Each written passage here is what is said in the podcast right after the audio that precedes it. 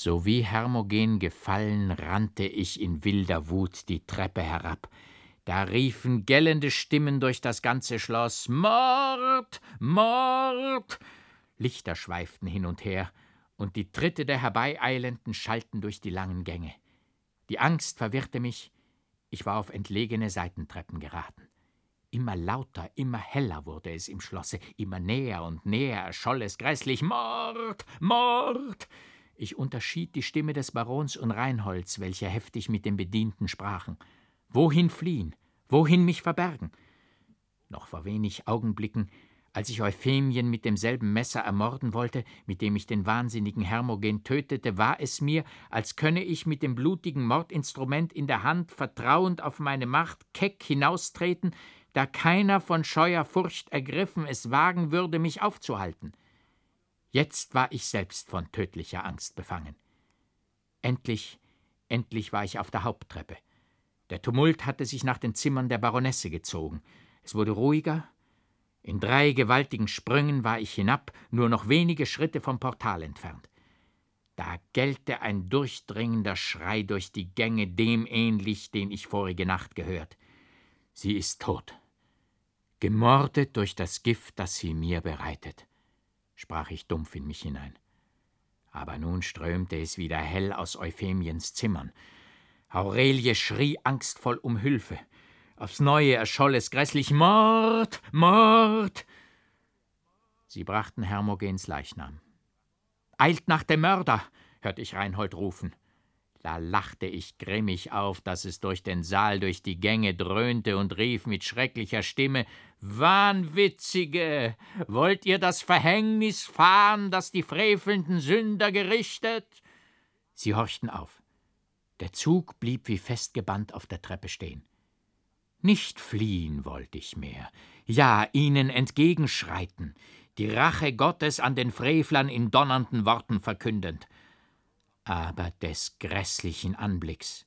Vor mir, vor mir stand Viktorins blutige Gestalt, nicht ich, er hatte die Worte gesprochen. Das Entsetzen sträubte mein Haar. Ich stürzte in wahnsinniger Angst heraus durch den Park. Bald war ich im Freien. Da hörte ich Pferdegetrappel hinter mir, und indem ich meine letzte Kraft zusammennahm, um der Verfolgung zu entgehen, fiel ich über eine Baumwurzel strauchelnd zu Boden. Bald standen die Pferde bei mir. Es war Viktorins Jäger. Um Jesus willen, gnädiger Herr, fing er an, was ist im Schlosse vorgefallen? Man schreit Mord, schon ist das Dorf im Aufruhr. Nun, was es auch sein mag, ein guter Geist hat es mir eingegeben, aufzupacken und aus dem Städtchen hierher zu reiten. Es ist alles im Felleisen auf Ihrem Pferde, gnädiger Herr, denn wir werden uns doch wohl trennen müssen vorderhand. Es ist gewiss recht was Gefährliches geschehen, nicht wahr? Ich raffte mich auf und mich aufs Pferd schwingend bedeutete ich dem Jäger, in das Städtchen zurückzureiten und dort meine Befehle zu erwarten. Sobald er sich in der Finsternis entfernt hatte, stieg ich wieder vom Pferde und leitete es behutsam in den dicken Tannenwald hinein, der sich vor mir ausbreitete.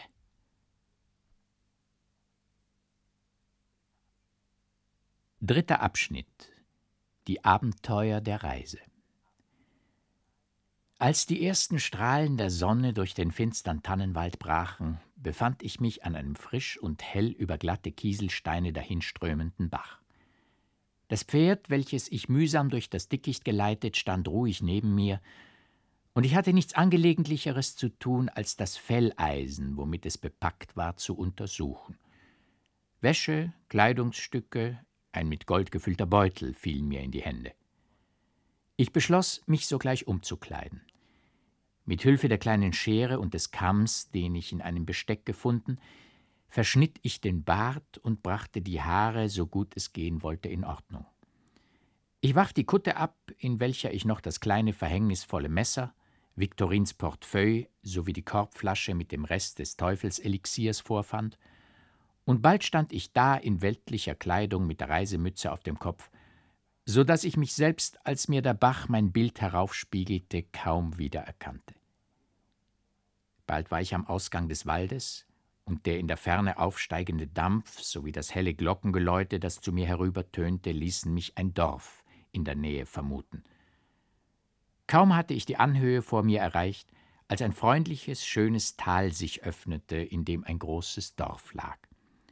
Ich schlug den breiten Weg ein, der sich hinabschlängelte, und sobald der Abhang weniger steil wurde, schwang ich mich aufs Pferd, um so viel möglich mich an das mir ganz fremde Reiten zu gewöhnen.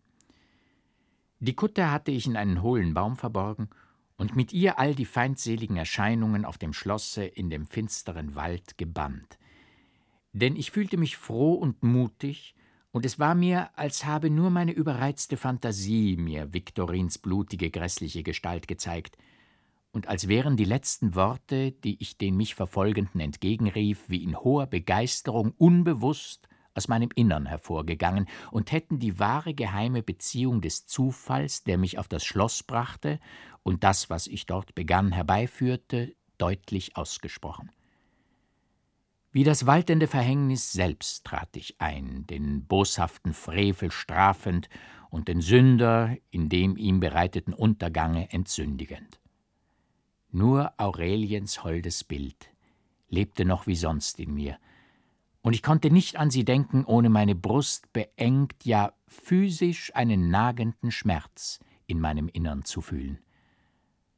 Doch war es mir, als müsse ich sie vielleicht in fernen Landen wiedersehen, ja, als müsse sie, wie von unwiderstehlichem Drange hingerissen, von unauflöslichen Banden an mich gekettet, mein werden. Ich bemerkte, dass die Leute, welche mir begegneten, stillstanden und mir verwundert nachsahen, ja, dass der Wirt im Dorfe vor Erstaunen über meinen Anblick kaum Worte finden konnte, welches mich nicht ängstigte. Während dass ich mein Frühstück verzehrte und mein Pferd gefüttert wurde, versammelten sich mehrere Bauern in der Wirtsstube, die mit scheuen Blicken mich anschielend miteinander flüsterten. Immer mehr drängte sich das Volk zu, und mich dicht umringend gafften sie mich an mit dummen Erstaunen. Ich bemühte mich ruhig und unbefangen zu bleiben und rief mit lauter Stimme den Wirt, dem ich befahl, mein Pferd satteln und das Felleisen aufpacken zu lassen. Er ging zweideutig lächelnd hinaus und kam bald darauf mit einem langen Mann zurück, der mit finsterer Amtsmiene und komischer Gravität auf mich zuschritt. Er fasste mich scharf ins Auge, ich erwiderte den Blick, indem ich aufstand und mich dicht vor ihn stellte. Das schien ihn etwas außer Fassung zu setzen, indem er sich scheu nach den versammelten Bauern umsah. Nun, was ist es? rief ich. Ihr scheint mir etwas sagen zu wollen.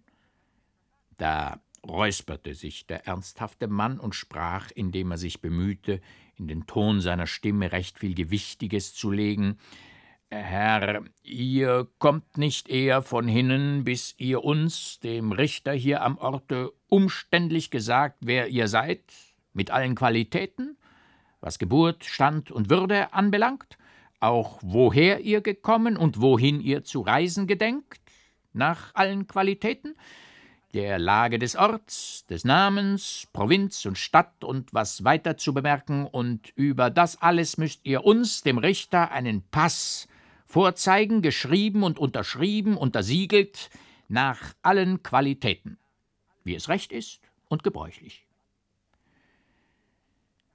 Ich hatte gar nicht daran gedacht, dass es nötig sei, irgendeinen Namen anzunehmen, und noch weniger war mir eingefallen, dass das sonderbare, Fremde meines Äußeren, welches durch die Kleidung, der sich mein mönchischer Anstand nicht fügen wollte, sowie durch die Spuren des übel verschnittenen Bartes erzeugt wurde, mich jeden Augenblick in die Verlegenheit setzen würde, über meine Person ausgeforscht zu werden. Die Frage des Dorfrichters kam mir daher so unerwartet, dass ich vergebens sann, ihm irgendeine befriedigende Antwort zu geben. Ich entschloss mich zu versuchen, was entschiedene Keckheit bewirken würde, und sagte mit fester Stimme Wer ich bin, habe ich Ursache zu verschweigen, und deshalb trachtet ihr vergeblich meinen Pass zu sehen. Übrigens hütet euch, eine Person von Stand mit euren läppischen Weitläufigkeiten nur einen Augenblick aufzuhalten. Hoho, rief der Dorfrichter, indem er eine große Dose hervorzog, in die, als er schnupfte, fünf Hände der hinter ihm stehenden Gerichtsschöppen hineingriffen, gewaltige Prisen herausholend. Hoho, nur nicht so barsch, gnädigster Herr. Ihre Exzellenz wird sich gefallen lassen müssen, uns, dem Richter, Rede zu stehen und den Pass zu zeigen, denn nun gerade herausgesagt, hier im Gebirge gibt es seit einiger Zeit allerlei verdächtige Gestalten, die dann und wann aus dem Walde gucken und wieder verschwinden, wie der Gott sei bei uns selbst. Aber es ist verfluchtes Diebs- und Raubgesindel, die den Reisenden auflauern und allerlei Schaden anrichten durch Mord und Brand. Und ihr, mein gnädigster Herr, seht in der Tat so absonderlich aus, dass ihr ganz dem Bilde ähnlich seid, das die hochlöbliche Landesregierung von einem großen Räuber und Hauptspitzbuben, geschrieben und beschrieben nach allen Qualitäten, an uns, dem Richter, geschickt hat. Also nur ohne alle weitere Umstände und zeremonische Worte den Pass oder in den Turm. Ich sah, dass mit dem Mann so nichts auszurichten war. Ich schickte mich daher an zu einem anderen Versuch. Gestrenger Herr Richter, sprach ich, wenn ihr mir die Gnade erzeigen wolltet, dass ich mit euch allein sprechen dürfte, so wollte ich alle eure Zweifel leicht aufklären und im Vertrauen auf eure Klugheit euch das Geheimnis offenbaren, das mich in dem Aufzuge, der euch so auffallend dünkt, herführt. Aha, Geheimnisse offenbaren, sprach der Richter. Ich merke schon, was das sein wird. Nun geht nur hinaus, ihr Leute, bewacht die Türe und die Fenster und lasst niemanden hinein und heraus. Als wir allein waren, fing ich an. Ihr seht in mir, Herr Richter, einen unglücklichen Flüchtling, dem es endlich durch seine Freunde glückte, einem schmachvollen Gefängnis und der Gefahr, auf ewig ins Kloster gesperrt zu werden, zu entgehen. Erlasst mir die näheren Umstände meiner Geschichte, die das Gewebe von Ränken und Bosheiten einer rachsüchtigen Familie ist. Die Liebe zu einem Mädchen niederen Standes war die Ursache meiner Leiden. In dem langen Gefängnis war mir der Bart gewachsen, und man hatte mir schon die Tonsur geben lassen, wie ihr es bemerken könnet, so wie ich auch in dem Gefängnisse, in dem ich schmachtete, in eine Mönchskutte gekleidet gehen musste. Erst nach meiner Flucht hier im Walde durfte ich mich umkleiden, weil man mich sonst ereilt haben würde. Ihr merkt nun selbst, woher das Auffallende in meinem Äußern rührt, das mich bei euch in solch bösen Verdacht gesetzt hat. Einen Pass kann ich euch, wie ihr seht, nun nicht vorzeigen, aber für die Wahrheit meiner Behauptungen habe ich gewisse Gründe, die ihr wohl für richtig anerkennen werdet.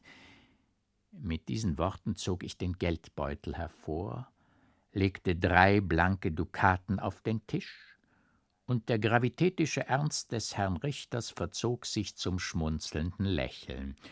Eure Gründe, mein Herr, sagte er, sind gewiss einleuchtend genug, aber nehmt es nicht übel, mein Herr, es fehlt Ihnen noch eine gewisse überzeugende Gleichheit nach allen Qualitäten. Wenn ihr wollt, dass ich das Ungerade für gerade nehmen soll, so müssen eure Gründe auch so beschaffen sein. Ich verstand den Schelm und legte noch einen Dukaten dazu.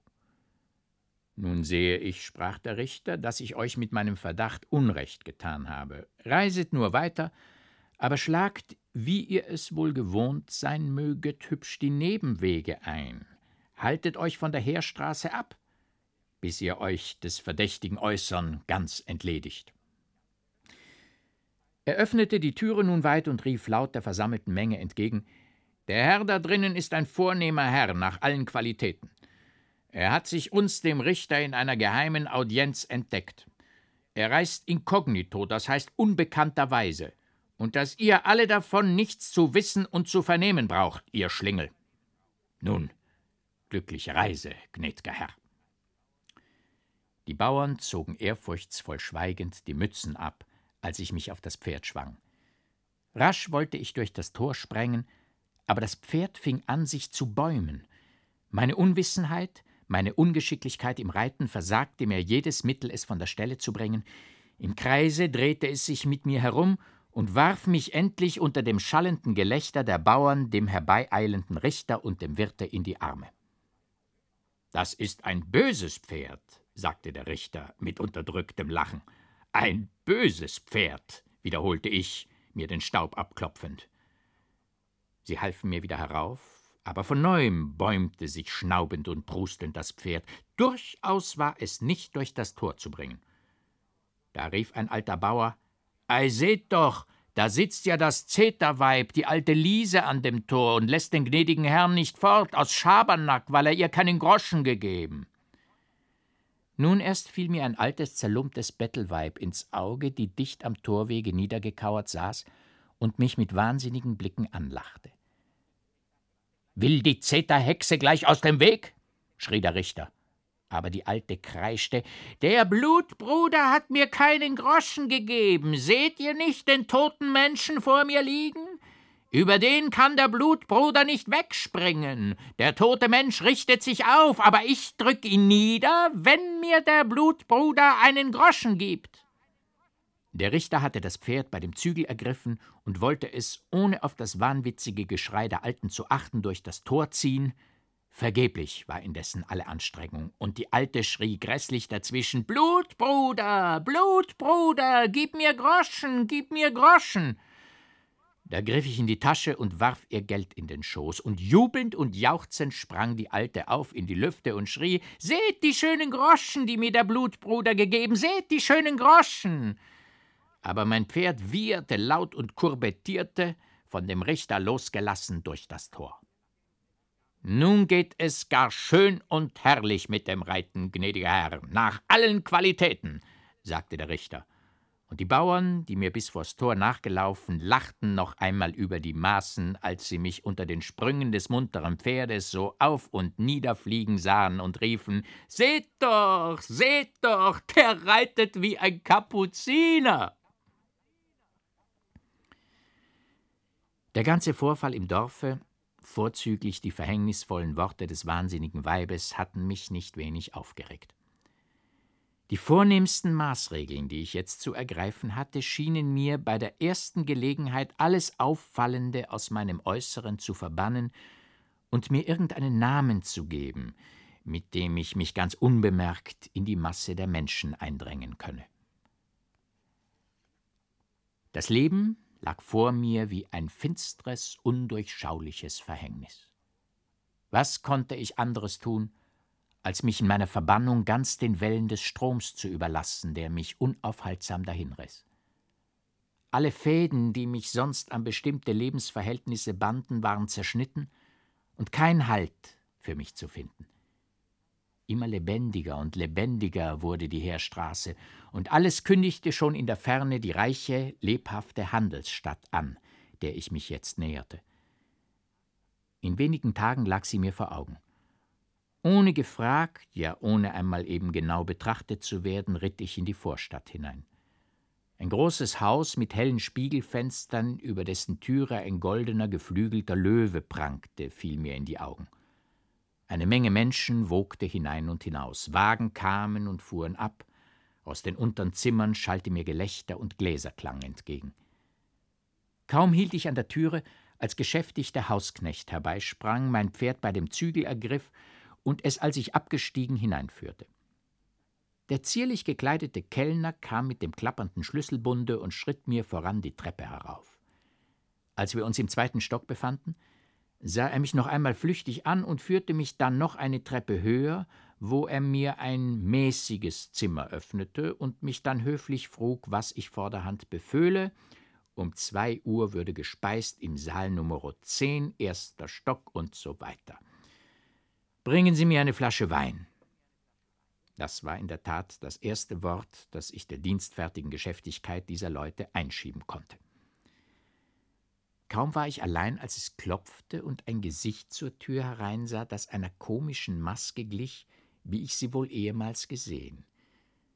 Eine spitze rote Nase, ein paar kleine funkelnde Augen, ein langes Kinn und dazu ein aufgetürmtes, gepudertes Toupet, das, wie ich nachher wahrnahm, ganz unvermuteterweise hinten in einen Titus ausging, ein großes Jabot, ein brennend rotes Gilet, unter dem zwei starke Uhrketten hervorhingen, Pantalon, ein Frack, der manchmal zu enge, dann aber auch wieder zu weit war, kurz mit Konsequenz überall nicht passte.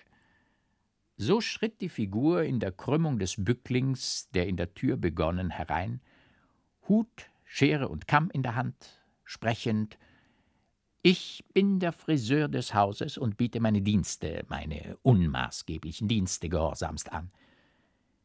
Die kleine winddürre Figur hatte so etwas Possierliches, dass ich das Lachen kaum unterdrücken konnte. Doch war mir der Mann willkommen, und ich stand nicht an, ihn zu fragen, ob er sich getraue, meine durch die lange Reise und noch dazu durch übles Verschneiden ganz in Verwirrung geratenen Haare in Ordnung zu bringen. Er sah meinen Kopf mit kunstrichterlichen Augen an und sprach, indem er die rechte Hand graziös gekrümmt mit ausgespreizten Fingern auf die rechte Brust legte, in Ordnung bringen? O Gott, Pietro Belcampo, du, den die schnöden Neider schlechtweg Peter Schönfeld nennen, wie den göttlichen Regimentspfeifer und Hornisten Giacomo Punto Jakob Stich, du wirst verkannt. Aber stellst du nicht selbst dein Licht unter den Scheffel, statt es leuchten zu lassen vor der Welt? Sollte der Bau dieser Hand, sollte der Funke des Genies, der aus diesem Auge strahlt und wie ein lieblich Morgenrot die Nase färbt im Vorbeistreifen, sollte dein ganzes Wesen nicht dem ersten Blick des Kenners verraten, dass der Geist dir einwohnt, der nach dem Ideal strebt? In Ordnung bringen. Ein kaltes Wort, mein Herr. Ich bat den wunderlichen kleinen Mann, sich nicht so zu ereifern, indem ich seiner Geschicklichkeit alles zutraue. Geschicklichkeit? Fuhr er in seinem Eifer fort, was ist Geschicklichkeit? Wer war geschickt? Jener, der das Maß nahm nach fünf Augenlängen und dann springend dreißig Ellen weit in den Graben stürzte? Jener, der ein Linsenkorn auf zwanzig Schritte weit durch ein Nähnadelöhr schleuderte?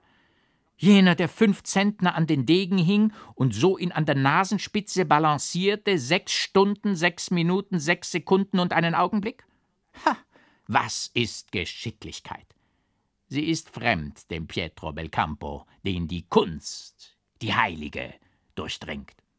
Die Kunst, mein Herr, die Kunst. Meine Fantasie irrt in dem wunderbaren Lockenbau, in dem künstlichen Gefüge, das der C4-Hauch in Wellenzirkeln baut und zerstört. Da schafft sie und wirkt und arbeitet.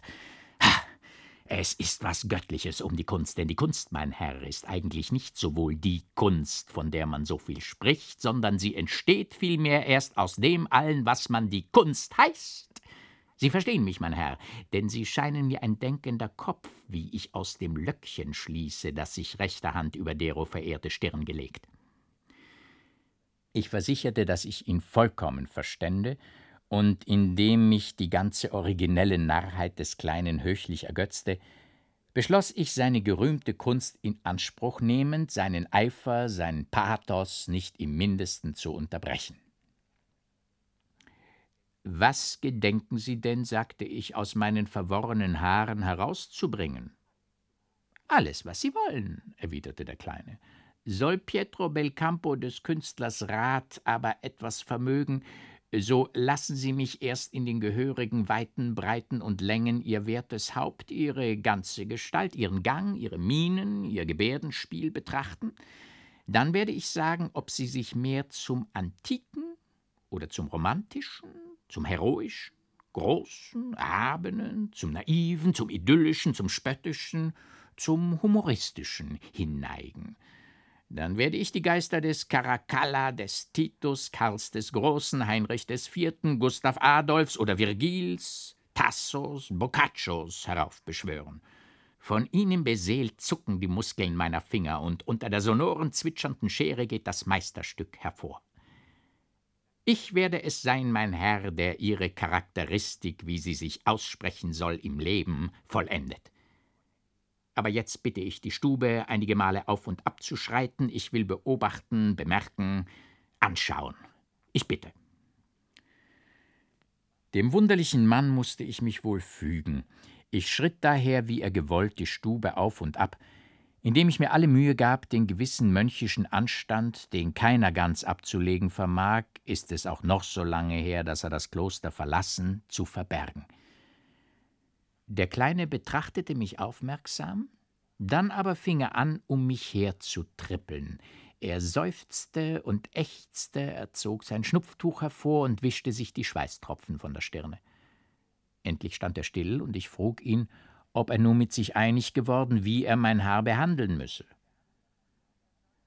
Da seufzte er und sprach Ach, mein Herr, was ist denn das?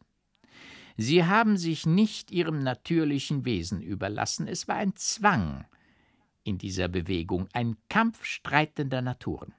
Noch ein paar Schritte, mein Herr. Ich schlug es ihm rund ab, mich noch einmal zur Schau zu stellen, indem ich erklärte, dass, wenn er sich nun nicht entschließen könne, mein Haar zu verschneiden, ich darauf verzichten müsse, seine Kunst in Anspruch zu nehmen. Begrabe dich, Pietro, rief der Kleine in vollem Eifer, denn du wirst verkannt in dieser Welt, wo keine Treue, keine Aufrichtigkeit mehr zu finden.